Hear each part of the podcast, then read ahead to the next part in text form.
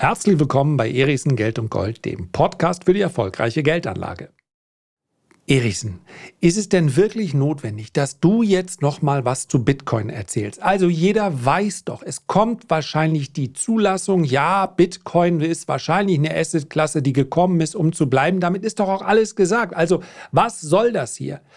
Weiß ich, aber ich möchte was zu den Altcoins sagen, zu Ethereum und Solana und Cardano und dem ganzen Kladderamatsch. Auch Erichsen, come on. Hast du deine Lektion nicht gelernt? Jetzt bist du da gerade so mit einem blauen Auge rausgekommen. Und du hast jetzt mehrfach bewiesen, dass du kein Altcoin-Experte bist. Also bitte lass es einfach. Schuster, bleib bei deinen Leisten. Weiß ich, aber ich muss unbedingt etwas sagen dazu. Es gibt hier eine. Nee, Lass es doch einfach mal. Lern doch mal dazu. Du hast keine Ahnung davon. Altcoins sind absolut ein undurchsichtiger Kram. Also warum jetzt noch mal darüber sprechen? Weil ich etwas zu sagen habe. Nein, doch.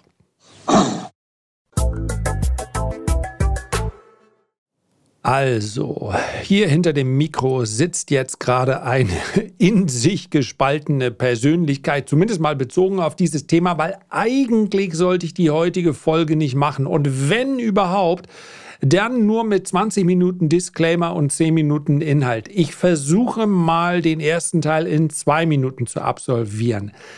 Das, worüber ich hier spreche, ist alles High-Risk-Stuff. Man kann damit sein ganzes Geld verlieren und wenn die äh, bösen Kritiker recht haben, dann wird man damit wahrscheinlich sogar sein ganzes Geld verlieren. Und selbst die normal denkenden Menschen haben vollkommen recht mit ihrer Skepsis gegenüber Altcoins. Bitcoin ist eine Geschichte. Ich glaube, Bitcoin ist gekommen, um zu bleiben. Und das sitzen natürlich auch die aktuellen Entwicklungen rund um die ganzen noch nicht erfolgten, aber beantragten ETF-Zulassungen von Fidelity, von BlackRock. Die Deutsche Bank möchte eine Zulassung haben, damit sie digitale Vermögenswerte verwalten und verwahren darf. We've seen BlackRock, uh, Citadel, Deutsche Bank, Charles Schwab, Fidelity, all in their own way aggressively jump into Bitcoin. How big a deal is that? Uh, I think it's extreme. Um, Bitcoin represents thermodynamically sound money and thermodynamically sound property. Und all das spricht für Bitcoin. Und ich glaube, dass das genau die Konsequenz ist, die der Markt gebraucht hat. Ob das jetzt zwangsläufig mit steigenden Kursen sofort einhergeht, darum soll es jetzt heute mal gar nicht äh, das möchte ich gar nicht behandeln. Ja, ich finde, Bitcoin sieht rein charttechnisch momentan ganz konstruktiv aus und es wird noch ganz, ganz lange Zeit dauern, bis die Hardcore-Skeptiker überzeugt werden und das ist auch völlig okay. Das heißt also, ich möchte genau das nicht. Ich möchte niemanden, der eigentlich Bitcoin und insbesondere aber auch Altcoins, da würde ich noch mal eine ganz große Unterscheidung machen. Also Altcoins ist im Prinzip, das sind alternative Coins. Alle Coins, die nicht Bitcoin sind. Ethereum, Solana, Cardano, Polygon und es gibt ja noch hunderte, es gibt tausende mehr, ganz, ganz viele kenne ich auch überhaupt nicht. Für Bitcoin habe ich die Überzeugung, dass es gekommen ist, um zu bleiben, aber allein das spricht ja noch nicht dafür, dass zwangsläufig die Aufmerksamkeit dann so steigen wird, dass die Kurse in Zukunft dann klettern. So, rein charttechnisch betrachtet würde ich weiter steigenden Kursen den Vorrang geben, solange das letzte Tief bei etwa 25.400 US-Dollar hält. Allerdings bin ich hier auch langfristig investiert. Das heißt, ich habe auch ein persönliches Interesse und eine persönliche Freude daran, wenn es so käme, wie von mir gerade angesprochen. Es wird dann meines Erachtens eine Verschärfung der Rallye geben, wenn wir über 35.000 US-Dollar anstiegen. Und ich könnte jetzt zig Experten nennen oder sogenannte Experten, die genau das erwarten, dass Bitcoin also steigen wird. Ich könnte aber auch mindestens ebenso viele oder mehr Pessimisten, Skeptiker, Kritiker nennen, die sagen, Bitcoin ist und bleibt wertlos. Es mag immer mal spekulative Rallyes geben, die dann zu einer Blase führen, aber meine Güte, wozu braucht es denn Bitcoin? All das möchte ich heute überhaupt nicht besprechen, sondern ich möchte noch eine, äh, noch eine Stufe höher gehen in dem Wahnsinn und möchte über ein paar Altcoins sprechen, die meines Erachtens attraktiv aussehen. Und zwar spricht hier einzig und allein der Markttechniker, also derjenige, der die Preise, die aktuellen Preise abgleicht mit dem, was in der Vergangenheit passiert ist und aus diesem historischen Vergleich heraus sich zutraut, eine Prognose für die nächsten Wochen, Monate, Jahre, je nach betrachteter Zeitebene abzugeben. Ja, Charttechnik ist nicht anderes. Ich schaue mir an, wie hat sich der Preis in der Vergangenheit entwickelt. Upsala, habe ich das Handy wieder nicht ausgemacht. How dare you? Aber das passt natürlich zu dieser zu dieser Folge. Warte, ich mache es mal ganz kurz aus. Also, ähm, das ist mehr oder weniger äh, genau das, was die allermeisten seriösen Geldanleger als eine heillose Spekulation bezeichnen. Nämlich immer dann, wenn das der fundamentale Background fehlt. Selbst mit fundamentalem Background ist aktiver Handel an der Börse ein schwieriges äh, Unterfangen. Aber hier haben wir ja praktisch nur den Preis. Und jetzt werden einige ganz, ganz wenige, ich bin mir nicht so wirklich sicher, wie viele von denen hier zuhören, sagen, Hauptsache, da hast du mal was übersehen.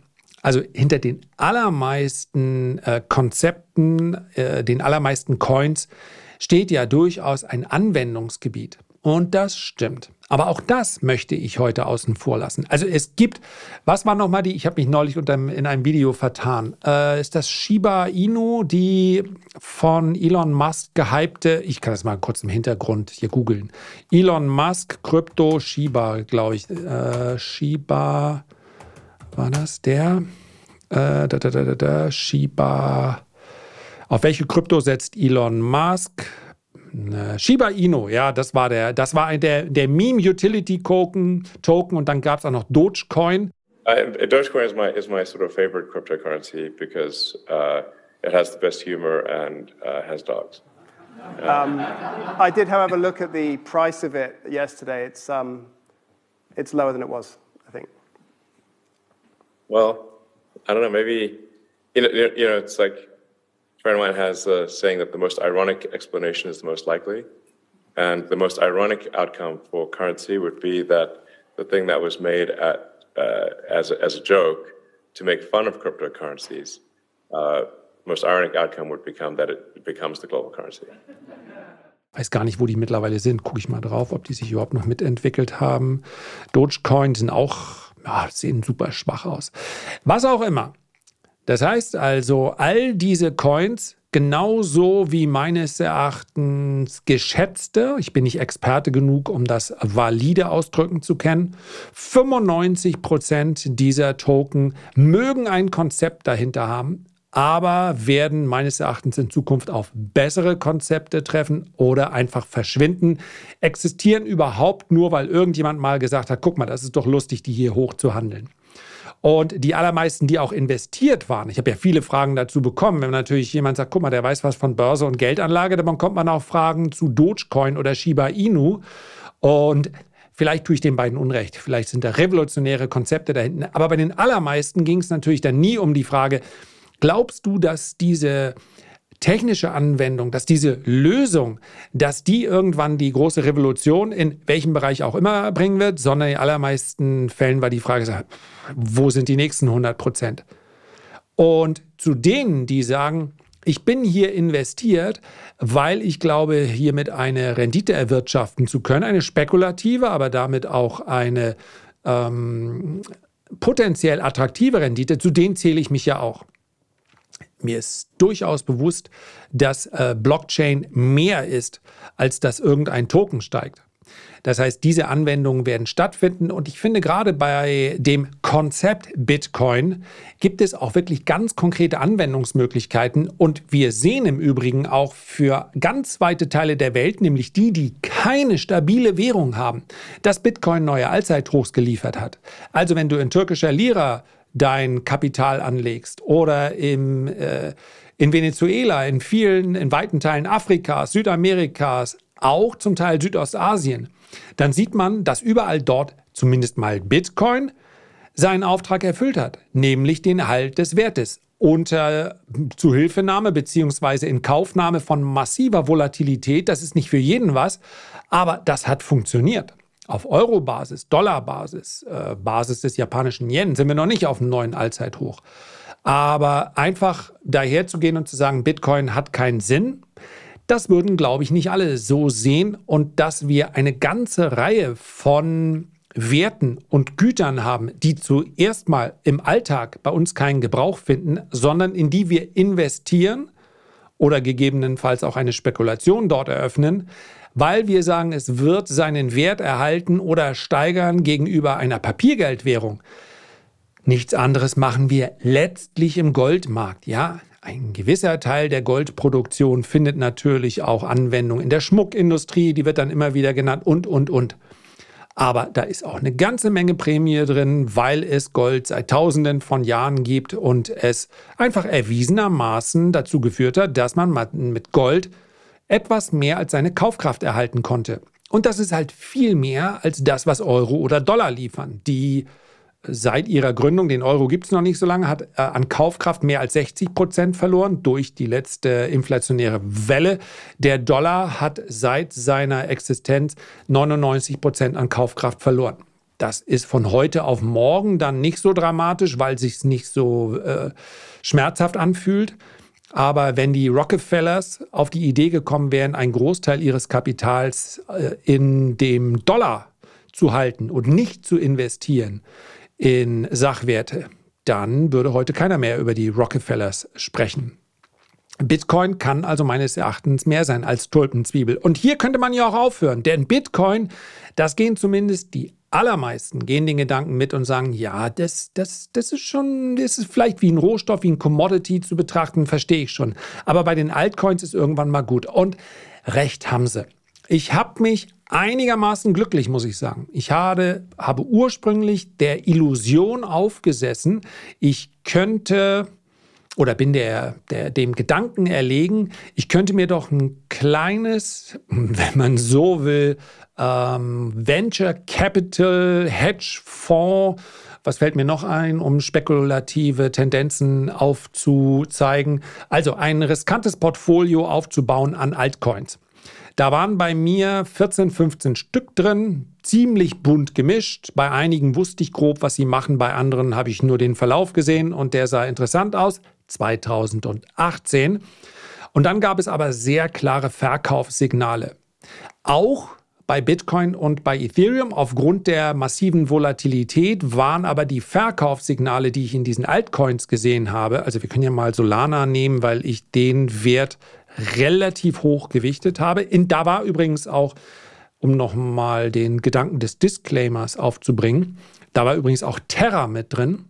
Last week, we saw what was once believed to be one of the most promising crypto projects collapse, resulting in tens of billions of dollars of losses for individuals and institutions alike. I am, of course, talking about Terra. Ja, ich schäme mich nicht zu sagen, ich war in Terra mit, einem, mit, mit einer sehr, zumindest für mich gemessen an meinem Anlagevolumen, sehr überschaubaren Summe drin. Ich, äh, machen wir mal, springen wir mal ein bisschen hin und her. Also gucken wir mal zuerst auf Terra, um hier den Warnhinweis zu Ende zu bringen. Terra werden überhaupt noch gehandelt. Terra auf US-Dollar-Basis. Da, da, da, da, da. Ja, sind bei den meisten hier rausgeflogen. Also, ähm, wie dem auch sei. Terra, ich glaube, ich hatte drei, dreieinhalbtausend Euro investiert als Teil dieses Portfolios. Kann man auch in etwa jetzt ausrechnen, wenn ich sage, ich hatte rund 15 Werte, die waren mehr oder weniger gleichgewichtet. Ähm, und das in der Spitze war meine Terra-Position 30.000 Euro wert. Also hätte ich eigentlich mal ein mega Video raushauen können. So schnell habe ich 30.000 Euro verloren. Ja, diese Videos sind nämlich sehr beliebt. Zum einen kann man damit suggerieren, guck mal, wie viel Geld ich habe, dass ich mir das erlauben kann, einfach so 30.000 Euro zu verballern. Aber das ist eigentlich gar nicht mein Begehr, das darzustellen. Ähm, und von den 30.000 Dollar, Terra erinnert ihr euch vielleicht noch, äh, ist dann schiefgegangen, das, das Projekt, so möchte ich es mal nennen. Und es war wirklich komplett alles weg. Also, ich habe es dann Gott sei Dank noch verkaufen können, was insofern ja sinnvoll ist, als dass ich den Verlust ja dann steuerlich geltend machen kann.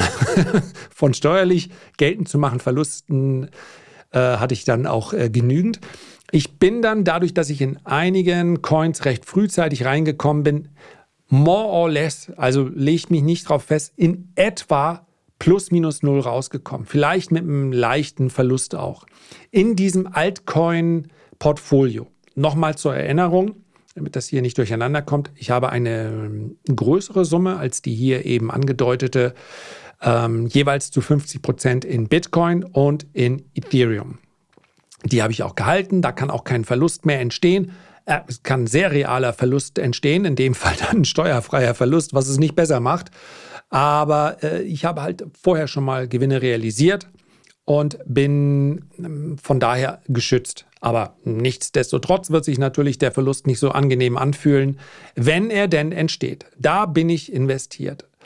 Ich sage gleich noch einen dritten Wert, in dem ich aktuell investiert bin. Das war mehr oder weniger Glück, wie der Einstieg da gelungen ist. Und nochmal, das ist keine Anregung, es mir gleich zu tun. Wirklich nicht.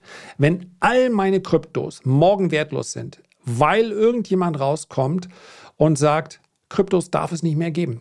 Das ist hier verboten. Kryptoverbot auf der ganzen Welt. Das ist technisch sehr schwer umsetzbar, weil es ja dezentral gehandelt wird. Das heißt, auch der Verbot in China hat am Ende des Tages der Branche nicht so schwer geschadet. Wird wahrscheinlich eher China schaden. Spielt alles keine Rolle. Wenn es morgen nur bei Null sein sollte, weil vielleicht Satoshi äh, von wo auch immer aufsteht, ob nun aus dem Grab, aus dem Himmel oder wer weiß es schon, und sagt, it was a joke. But I hope it was a funny one. Ja, und dann ist alles vorbei. Dann werde ich ein bisschen lachen, weil ich denke, Mann, das war echt ein guter. Aber dann auch natürlich enttäuscht sein, weil das ganze Geld weg ist. Aber mein Leben wird weitergehen. Die nächste Nacht wird auch nicht dann anders sein als die davor. Das muss man wissen. Wenn man damit nicht umgehen kann, dann würde ich nach wie vor davon abraten, sich mit der Branche zu beschäftigen. Kann sich ja aus Gründen der Unterhaltung vielleicht diese Podcast-Folge noch zu Ende anhören. So, genügend der Disclaimer. Warum will ich jetzt ausgerechnet dann noch über andere Coins sprechen als über Bitcoin? Weil sie charttechnisch zumindest einige sehr attraktiv aussehen. Und weil wir in der Vergangenheit eine hohe Korrelation ausmachen konnten in der Vergangenheit zu der Liquidität, die weltweit von den Notenbanken bereitgestellt werden. Und nun bin ich mal in dem Camp derer, die sagen, die Zinsen mögen durchaus noch etwas länger auf höherem Niveau bleiben. Vielleicht sogar etwas länger, als das der Markt derzeit einpreist. Aber nichtsdestotrotz glaube ich nicht an einen dauerhaft positiven Realzins. A. Und B an restriktive Notenbanken. Allein die bereits beschlossenen Subventionen und Förderungen der USA gehen in den Bereich von rund 1000 Milliarden. Ich glaube, dass die letzte Förderung bzw. der letzte Topf, der freigemacht wurde, waren 45 Milliarden für die Ukraine. Nimmt sich schon beinahe läppisch an. Ich glaube, für grüne Energien waren es 300 oder 400 Milliarden, muss ich nochmal genau scha schauen. Äh, Infrastruktur nochmal 300 Milliarden. Und glaubt denn jemand, dass diese Milliarden dann dauerhaft bezahlt werden äh, mit einem Zins von 5, 4 oder 6 Prozent? Das wird aus meiner Sicht rechnerisch ein Problem. Sofern man, und deswegen muss man gar nicht sagen, ja, aber die Inflation sinkt ja nicht schnell genug, am Ende des Tages kann natürlich die Liquidität auch fließen, trotz Inflation. Das wäre zwar inflationsfördernd und das müsste man schon ziemlich gut verkaufen, aber um den Gedanken soll es heute nicht gehen. Ich glaube, dass Liquidität bereitgestellt wird. Und diese Liquidität hat in der Vergangenheit dazu geführt, dass Kryptos diese, ja, es ist, dieses fließt nicht direkt da rein, sondern der Anleger durch dieses hochliquide Umfeld ist dann bereit, äh, bereit in Risk-On-Werte zu investieren. Und ich glaube, dass wenn vielleicht Bitcoin einen sehr viel besseren Status hat, beziehungsweise einen investierbareren Status auch für institutionelles Kapital, ja, dann zieht das natürlich wie in so einer Sogwirkung alle anderen auch, nicht alle anderen. Ich bleibe dabei, dass es 90 Prozent aller Altcoins wahrscheinlich in zehn Jahren nicht mehr gibt. Aber es zieht einige, in Anführungszeichen, werthaltige und überzeugende Altcoins mit. Phase 1 in der Altcoin-Season beginnt immer gleich. Das Geld wandert in Bitcoin.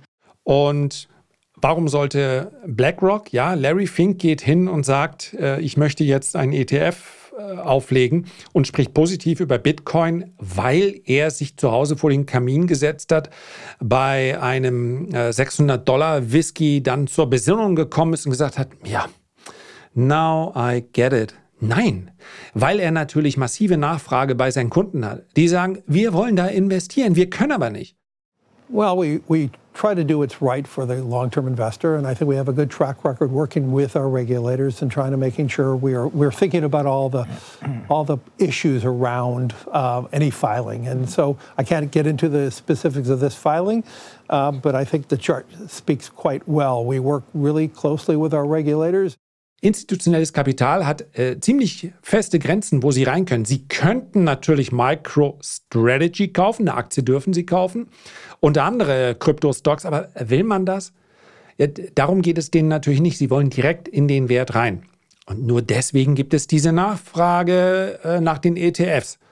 So, und das macht die Branche erwachsener, es macht sie auch viel, viel regulierter, aber bei allem Freiheitsdrang, das ist auch notwendig damit der ganze Schindluder, der hier betrieben wird, endlich endet. Ich lasse jetzt mal die Schimpftirade über, den, über die ganzen bitteren Anbieter, die Menschen äh, da übers Ohr hauen.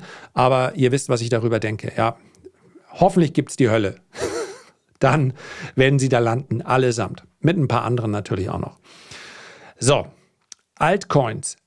Die sind bei mir wieder auf den Radar gerückt, aufgrund der charttechnischen Konstellation. Und ich möchte heute mal nur über drei sprechen, die für mich eine Bodenbildung abgeschlossen haben. Wichtig, wenn ihr das zu Hause nachvollzieht. Wer jetzt noch nicht abgeschaltet hat, der äh, macht das entweder aus Gründen der Unterhaltung oder weil er sagt, ja, das interessiert mich. Und der wird vielleicht dann auch wissen wollen, wie man sich das Ganze anschaut. Und gerade bei Kryptos ist es extrem wichtig, das Ganze mit einem logarithmischen Chart zu machen. Wenn ihr das mit einem linearen Chart macht, dann ist nämlich das, was hier unten stattfindet, derzeit, zum Beispiel bei Solana, während ich das jetzt aufnehme, das ist, wird fast ja, mindestens eine Woche sein, bevor ihr das hört.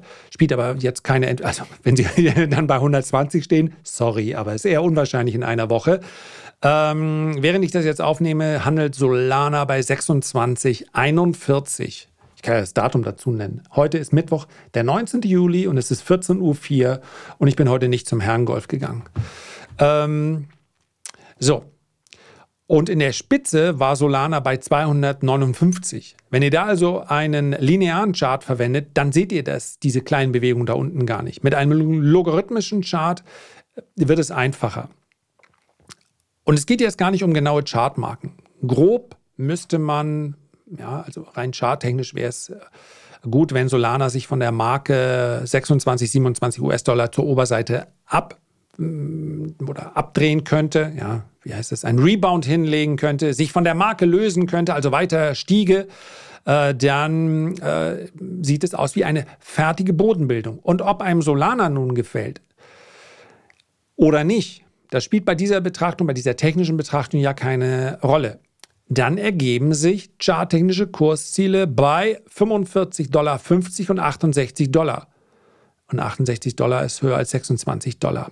Was sollte für, diese, für dieses Szenario nicht mehr passieren? Solana sollte nicht mehr unter 15,40 Dollar abrutschen. So. Und wir haben nicht nur in Bitcoin eine charttechnisch interessante Konstellation, sondern wir gucken auch mal auf die Nummer zwei. Ach so, ich bin in Solana und zwar, also dieses ganze Altdepot, was ich damals verkauft habe, ähm, das, unheimlich, ich möchte gar nicht den Anbieter nennen, ja, aber äh, ich habe insbesondere aufgrund der Vorkommnisse in den letzten Wochen so ganz keine ganz große Motivation, mein Geld irgendwo ins Ausland zu schicken. Und teilweise konnte man aber gar nicht woanders handeln. Also, wo es Nee, wenn ich den Namen sage, ich will ja mich auch nicht abmahnen lassen. Also schaut darauf, wo euer Krypto-Broker ist.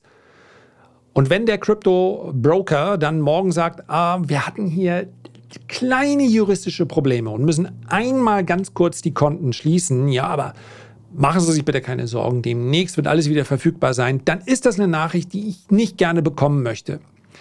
Und ich bekomme dann mittlerweile auch Angebote hierzulande, aber ich werde den Teufel tun, hier irgendeinen Krypto-Broker zu empfehlen. Ich bin hier drin und das ist ebenfalls keine Empfehlung, sondern momentan nur meine Lösung in einem börsengehandelten Zertifikat. Das gibt es ja auf Solana. Ja, also Totalverlustwahrscheinlichkeit. Bitte, bitte, bitte. Aber es ist ja auch Quatsch, wenn ich immer nur über Dinge rede, ähm, indem ich sage, guck mal, den MSCI World ETF sollte man langfristig kaufen. Ob übrigens gleichgewichtet oder ob Market Cap gewichtet, darüber habe ich in der letzten Woche auf dem Erichsen-Kanal im YouTube-Video gesprochen. Tatsächlich sind gleichgewichtete ETFs langfristig oft die bessere Wahl gewesen. Das ist aber ein anderes Thema. Aber was ich damit sagen will, ist natürlich Quatsch, wenn ich immer sage, äh, du musst in, in Sachwerte investieren und, und, und. Also mal ein bisschen aus dem Nähkästchen plaudern, auch wenn es mal weh tut im Sinne der Spekulation, das erscheint mir hier angebracht. Von daher, wie bin ich nach diesem äh, x-ten Disclaimer dahin gekommen? Ach ja, logisch. Also, ich habe es per Zertifikat umgesetzt. In Ethereum bin ich ja direkt investiert. Das heißt also, ähm, ja, es gibt da auch die Möglichkeit via Zertifikat, aber natürlich will ich langfristig gerne direkt äh, ja, physisch ist ein bisschen witzig beim digitalen Wert das zu sagen. Aber Ethereum sieht ganz interessant aus. Am besten wird das letzte Tief so bei 1650 US-Dollar nicht mehr unterschritten, 1700 US-Dollar schon nicht. Dann sehe ich äh, steigende Kurse auf uns zukommen. Auch hier könnte die Bodenbildung bzw. die Korrektur also äh, vorbei sein. Meine Hauptbestände liegen also in der Wallet. Und dann habe ich noch einen Drittel, dritten Wert und da hatte ich jetzt mehr oder weniger äh, Glück. Ja, da habe ich jetzt deutlich weniger investiert äh, und zwar in Ripple. Ob Insider tatsächlich den Ausgang eines Gerichtsurteils kommen sehen, ja, dürfte in einigen Staaten Afrikas der Fall sein. Aber äh, in den USA gehe ich mal nicht davon aus. Also die Unabhängigkeit bzw. die Verschwiegenheit der Justiz möchte ich erstmal hier zumindest nicht offiziell anzweifeln. Von daher, äh, ich hatte auch keine Insider-Informationen. Ich bin rein nach Charttechnik gegangen. Und Ripple hatte eine Reihe steigender Hochs. Das spricht für einen Ausbruch. Das kann man natürlich sagen, ja, die, die, der Richter ist der Charttechnik gefolgt. Wahrscheinlich nicht. Wahrscheinlich hat er sie sich vorher gar nicht angesehen. Aber mit Charttechnik antizipiere ich indirekt natürlich auch zukünftige fundamentale Ereignisse. Und gekauft habe ich sie um 50 Cent herum, also US-Dollar, Cent, einen halben Dollar. Mittlerweile sind sie bei 79 Cent. Ripple ist ja auch ein Altcoin, ja, wenn ihr wollt, wollt, dann gebt einfach Ripple Gerichtsurteil ein. Also ein, äh, die SEC rund um Gary Gensler hat gesagt, äh, Ripple ist ein Security und muss dementsprechend reguliert werden, was für die Broker mit viel, viel mehr Aufwand ich bin grundsätzlich für Regulierung, kann ich nur noch mal wiederholen. Äh, für die Broker bedeutet es aber einen viel höheren äh, Aufwand. Das heißt, die haben dann Ripple nicht mehr angeboten, so wie Coinbase und andere, und oder hätten es nicht mehr machen können. Und ähm, als Commodity sind die Auflagen da anders. Das ist auch nochmal eine Unterscheidung. In diesem Gerichtsurteil geht es zum einen darum, was der Endkunde, für den ist es dann wohl kein Security, da hat die SEC eine Niederlage erlitten. Im institutionellen Handel, wenn ich das jetzt richtig verstanden habe, dann ist es nach wie vor eine Security. Aber institutioneller Handel braucht sowieso Regulierung. Also der E-Instis hier einsteigen bei Ripple, das können sie vermutlich eh nicht. Deswegen wurde diese Nachricht positiv aus, aufgefasst. Die Ripple steht 50 Prozent höher und mm, sieht ebenfalls charttechnisch sehr interessant aus. Wenn wir uns das angucken, bei kaum einem anderen Wert, nee, wir hatten ja noch ein früheres Hoch mal 2018 bei 3,30, dann gab es ein Hoch bei 1,60. Ja, also das sieht für mich konstruktiv aus. Und das habe ich versucht, euch mit diesen 1000 Disclaimern darzustellen. Wer also nicht gänzlich ausschließt, äh, hin und wieder ins Casino zu gehen, also in solchen Altcoins äh, aktiv zu werden, der schaut sich das vielleicht mal an. Das ist alles. Ich glaube, um den Gedanken zu Ende zu führen, den ich am Anfang äh, versucht habe zu formulieren, ich kaufe mir heute 10 oder 15 Altcoins Und dann schauen wir einfach mal, welcher dieser Altcoins in äh, zehn Jahren sich verzehn- oder verhundertfacht hat. Das glaube ich ist nicht der richtige Ansatz. Also hier dann nach einer Rallye, wie auch immer, ich gehe hier unter charttechnischen Aspekten vor, da auch Gewinne zu realisieren, das erscheint mir allein schon aufgrund der Volatilität sinnvoll. Denn mal ganz ehrlich, 2018 bei 350, da kann natürlich derjenige, der die äh, Ripple im Jahr 2021 hat, bei 1,65 sagen, ja, guck mal, das wären ja nur äh, 40 oder 50 Prozent Verlust. Ja, aber zwischenzeitlich war Ripple halt bei 11 Cent, also ein Verlust von 97 Prozent. Und das ist einfach zu volatil, um sowas dauerhaft zu halten. Ich glaube also, ich, oder ich werde so einen privaten äh, Fonds mit oder ein eigenes Portfolio mit 10 oder 15 Altcoins nicht wieder aufbauen, sondern ich werde dann auch aktiv Gewinne realisieren, wenn es aus meiner Sicht charttechnisch sinnvoll ist. Ähm, ich glaube, das war ein Gedanke, den hat Mirko von Bitcoin to Go mal geäußert im Gespräch mit mir. Also, du hast deine langfristigen Bestände, an die glaubst du, an die hältst du oder die hältst du dann auch. Denn am Ende des Tages ist die Volatilität selbst bei Bitcoin zu hoch, um zu sagen, ich nehme mal hier 10% tiefer einen Stop und dann steige ich da wieder ein. Da verpasst du garantiert irgendwann den Anstieg. Denn wenn der Krypto-Sommer kommt, dann geht es halt oft so schnell.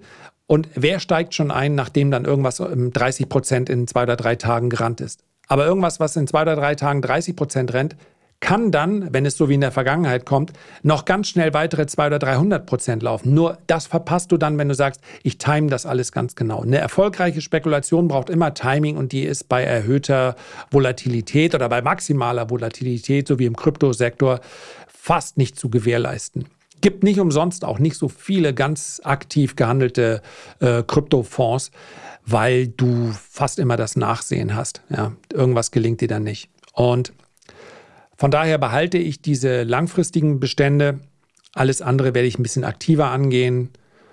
Und muss ich jetzt am Ende nochmal einen Risikodisclaimer mit dazu ballern? Nee, ich glaube nicht. Es ist klar geworden, dass das nicht für jeden was ist. Für mich sehen aber jetzt die drei genannten äh, ganz interessant aus. Ich bin allerdings auch auf etwas tieferem Niveau eingestiegen, das muss man auch dazu sagen.